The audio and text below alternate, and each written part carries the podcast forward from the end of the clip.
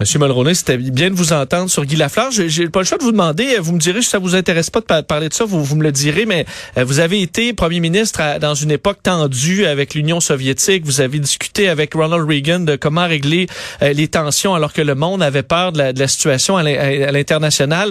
Est-ce que vous suivez de près ce qui se passe euh, en Russie avec l'Ukraine en ce moment? Est-ce que ça vous inquiète?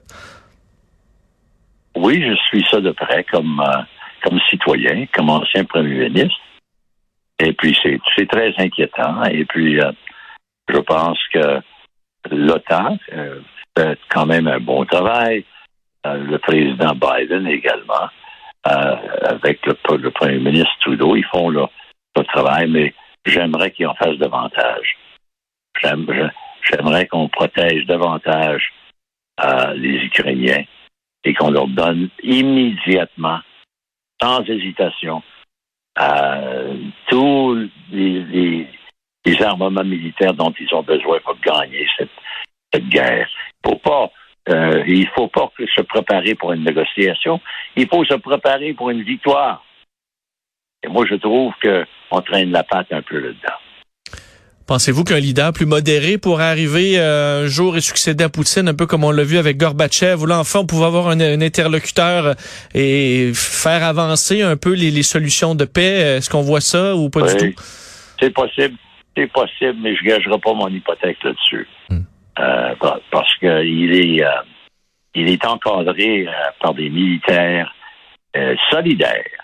Et sa situation est protégée au plus haut point, c'est-à-dire le président de la Russie. Alors, il est en train de faire.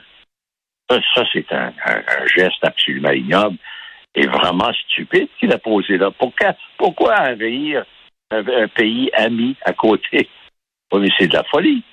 Il pensait allait faire ça dans 48 heures, gagner, partir indemne, et puis de gouverner l'Ukraine à partir de Moscou. Oui, mais ça ne s'est pas passé comme ça hein, dans la vie et puis il est en train de payer un gros prix également. Et, nous avons l'obligation totale de défendre les intérêts de l'Ukraine complètement et sans arrêt.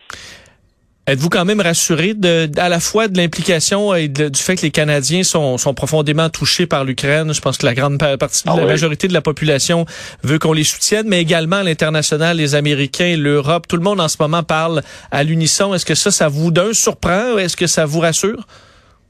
Oui, c'est rassurant de voir l'OTAN euh, solidaire comme il est. Et c'est rassurant de voir euh, le, déploiement de, de, de tant d'effectifs militaires de la part des Américains et de l'OTAN. Euh, et le Canada fait sa part, mais notre militaire est dans, un état de déclin, ce qui nous permet pas de faire ce qu'on devrait faire.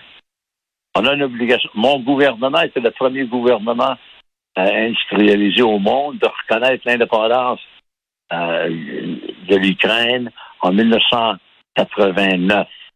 Ça fait 30 ans de ça. Et puis je suis estomaqué et, dévasté de voir euh, que cette déclaration d'indépendance de la part de l'Ukraine est en train de, de se faire miner par l'intérieur par les Russes, alors que l'Ukraine, c'est un peuple, euh, un pays fort, euh, avec un peuple fort, et puis on mérite la, liberté et la démocratie qu'on est en train de nourrir à l'Ukraine avant l'intervention criminelle de la part de M. Poutine. En terminant, M. Mulroney, parce qu'on on, souhaite que ça se termine bien, euh, la guerre froide, à un certain moment, on, croyait que ça allait mal se terminer. Vous, euh, est-ce qu'il y a un moment pendant la, guerre froide ou pendant la partie où vous avez été premier ministre, où vous étiez le... Quel moment vous avez été le plus inquiet que les choses tournent mal euh, et que finalement, bon, ça, ça s'est plutôt bien terminé? Est-ce qu'il y a un moment où vous vous êtes dit, ça y est, on est sur le bord de la catastrophe? non. Avec, avec l'Union soviétique, non, parce que euh, avec l'avenue du président Gorbatchev, euh, nous savions tous que nous avions un interlocuteur valable et raisonnable et intelligent devant nous. Et puis, c'était pas un criminel de guerre comme celui qui est là maintenant. Gorbatchev n'aura jamais, jamais, jamais « posé des gestes qu'on est en train de voir aujourd'hui. C'est ce qu'on va souhaiter, un interlocuteur euh, plus décent le plus rapidement possible. Brian Mulroney, merci énormément euh, pour votre générosité aujourd'hui. Merci d'avoir été là. Avec plaisir. Merci beaucoup. Hein. À bientôt.